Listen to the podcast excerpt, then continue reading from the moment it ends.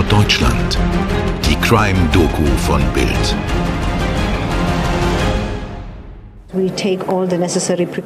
Wir nehmen die Sicherheit unserer Touristen sehr ernst und können immer wieder nur betonen, dass Südafrika ein sicheres Reiseziel ist. Das ist die Stimme von Lindiwe Sisulu, damals im Oktober 2022 die Tourismusministerin Südafrikas. Unsere heutige Geschichte, die handelt aber von Jörg S. 2022 macht der 67-Jährige mit seiner Frau und einem befreundeten Paar in Südafrika Urlaub. Und dass wir darüber in dieser Podcast-Reihe sprechen, das spricht schon mal dafür, dass dabei etwas ganz und gar nicht gut gelaufen ist. Ich bin Toni Heyer. Herzlich willkommen zu unserer neuen Folge hier bei Tatort Deutschland. Und ich bin Mirko Kasimir. Schön, dass ihr wieder mit dabei seid. Ja, Südafrika ist ein wirkliches Traumland und besonders beliebt bei Safari-Touristen. Mehr als 300.000 Touristen aus Deutschland besuchen das Land jährlich, aber heute wollen wir oder müssen wir auch über die Schattenseiten sprechen. Jörg und seine Frau Vera begeistern sich für Safari-Trips. Bereits 2016 sind sie schon mal nach Südafrika gereist und im gleichen Jahr auch ins benachbarte Namibia. Das Fazit ihrer Faszination Namibia-Reise, die lautet auf der Webseite eines Safari-Anbieters wie folgt. Eine beeindruckende Reise, die Lust auf mehr macht. 2018 folgt ein weiterer Urlaub am Kap. Die beiden sind also recht erfahrene Reisende und davon ist auszugehen vertraut mit der Sicherheitslage in Südafrika. Ja, aber ganz so sicher, wie es die Tourismusministerin hier zu Beginn unseres Podcasts geschildert hat, ist das Land nämlich nicht. Im Jahr 2022 werden in Südafrika 25.181 Morde registriert. In Deutschland sind es zum Vergleich 211. Aber zurück zu unserem Protagonisten. Jörg S. ist Vater zweier Söhne und 50 Jahre lang für das Bistum Fulda tätig. 2021 wird er in den Ruhestand verabschiedet. In Rente zu sein, das heißt für ihn auch, endlich mehr Zeit zum Reisen zu haben. 2022 ist das Ziel der Südafrika-Rundreise des Ehepaars der Krüger Nationalpark, also der Höhepunkt eines jeden Südafrika-Urlaubs. 20. September 2022. Jörg S., seine Frau und ein befreundetes Paar landen in Kapstadt. Nach fünf Tagen geht es für die kleine Reisegruppe mit dem Mietwagen weiter in die Küstenstadt Durban. Von dort aus reisen sie in die Drakensberge. Nach zwei Nächten im höchsten Gebirge des südlichen Afrika geht es am Montag, dem 3. Oktober 2022, Richtung Krüger Nationalpark. Mehr als 600 Kilometer Strecke liegen vor ihnen. Eine ziemlich lange Fahrt. Als die vier die Kleinstadt White River passieren, ist es nur noch eine Dreiviertelstunde Autofahrt bis zu ihrem Ziel. Eine Lodge in der Nähe des Parkeingangs Numbi. Aber diese Strecke gilt als sehr gefährlich. Die Zufahrtsstraße Numbi Road ist wegen bewaffneter Raubüberfälle in der Gegend gefürchtet.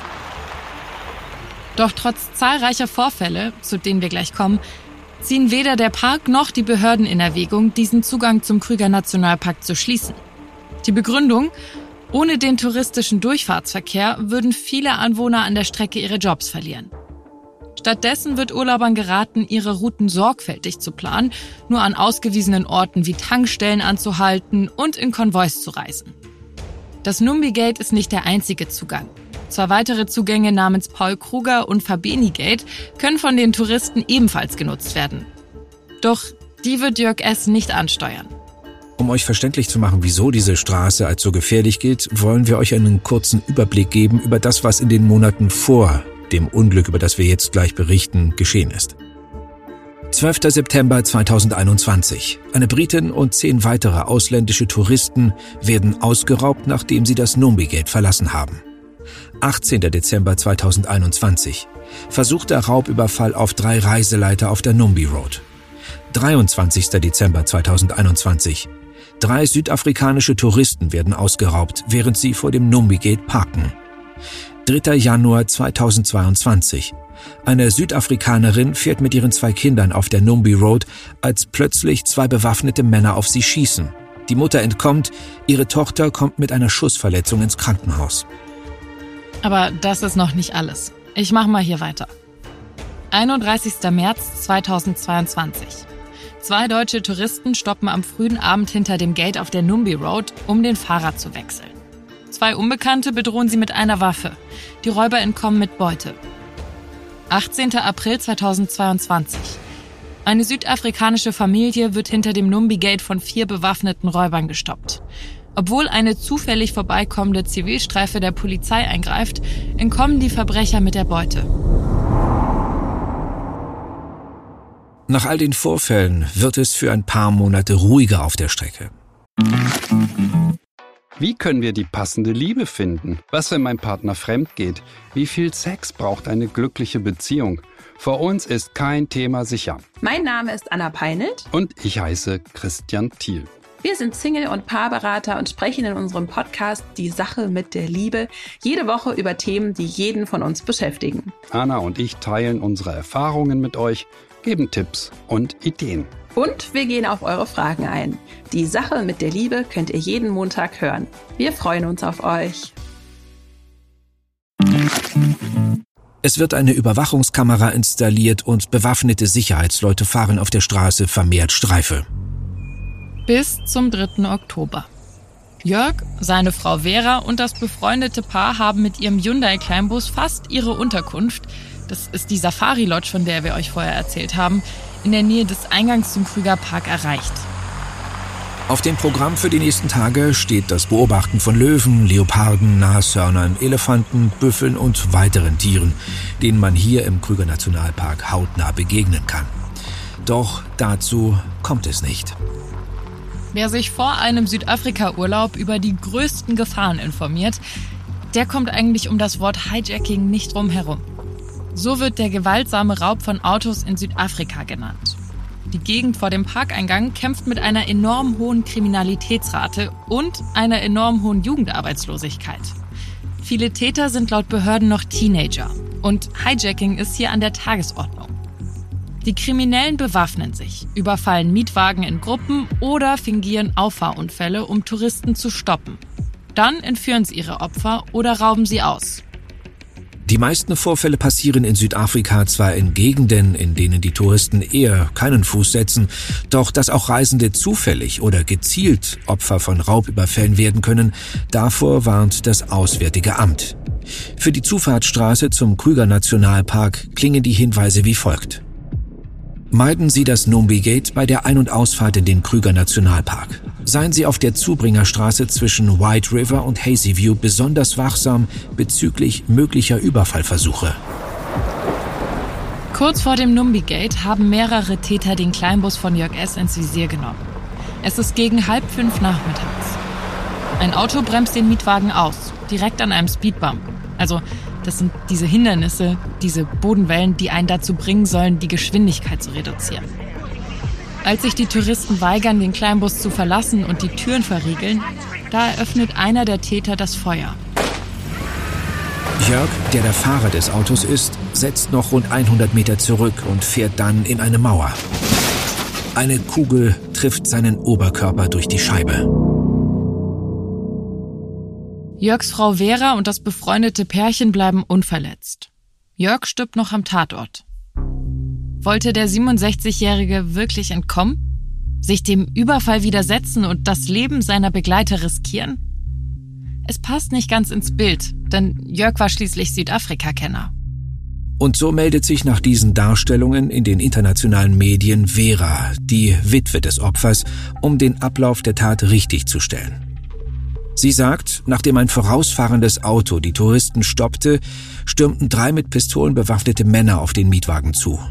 Das Auto sei automatisch zentral verriegelt gewesen. Jörg habe den Wagen dann manuell öffnen wollen. In dem Moment seien die Schüsse gefallen. Weil Jörg noch den Fuß auf dem Gaspedal gehabt haben soll, sei das Auto plötzlich zurückgerast und durch eine Mauer gegen einen Wassertank geprallt.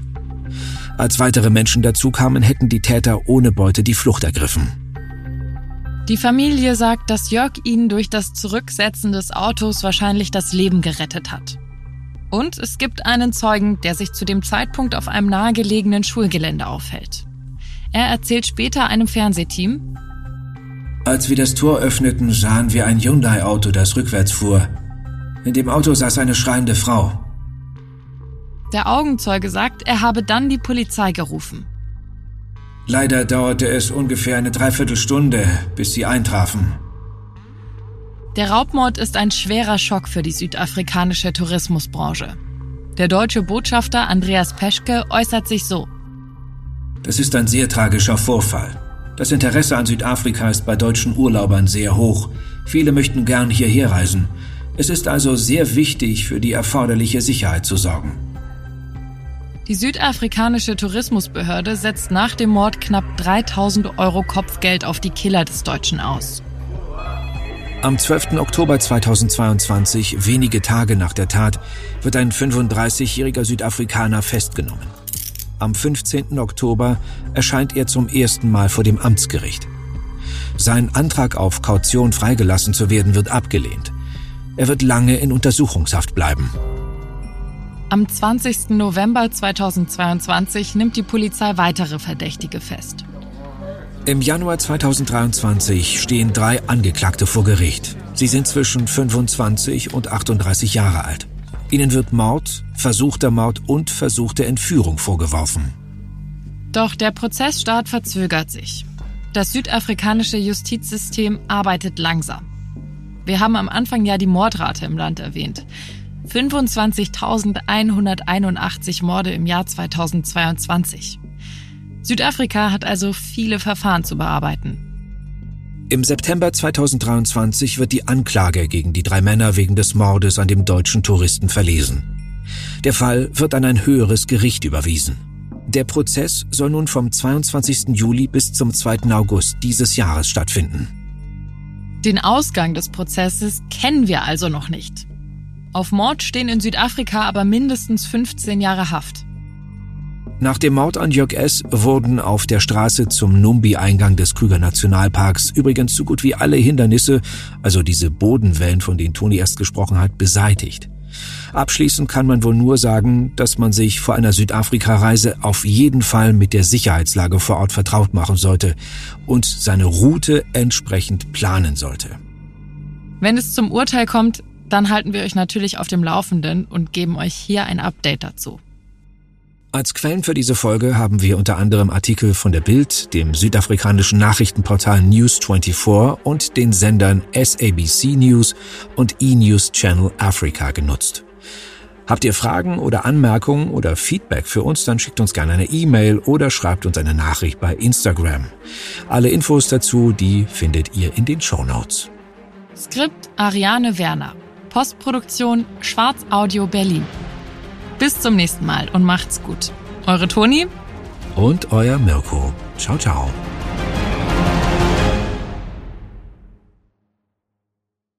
Dir hat diese Folge von Tatort Deutschland gefallen? Du bekommst von True Crime einfach nicht genug. Dann hör jetzt in unsere weiteren Folgen rein. Hier warten mehr als 200 spannende Fälle auf dich, wie das Verschwinden von Rebecca Reusch, der Prozess gegen O.J. Simpson oder die Entführung von Ursula Herrmann. Wir hören uns bei Tatort Deutschland.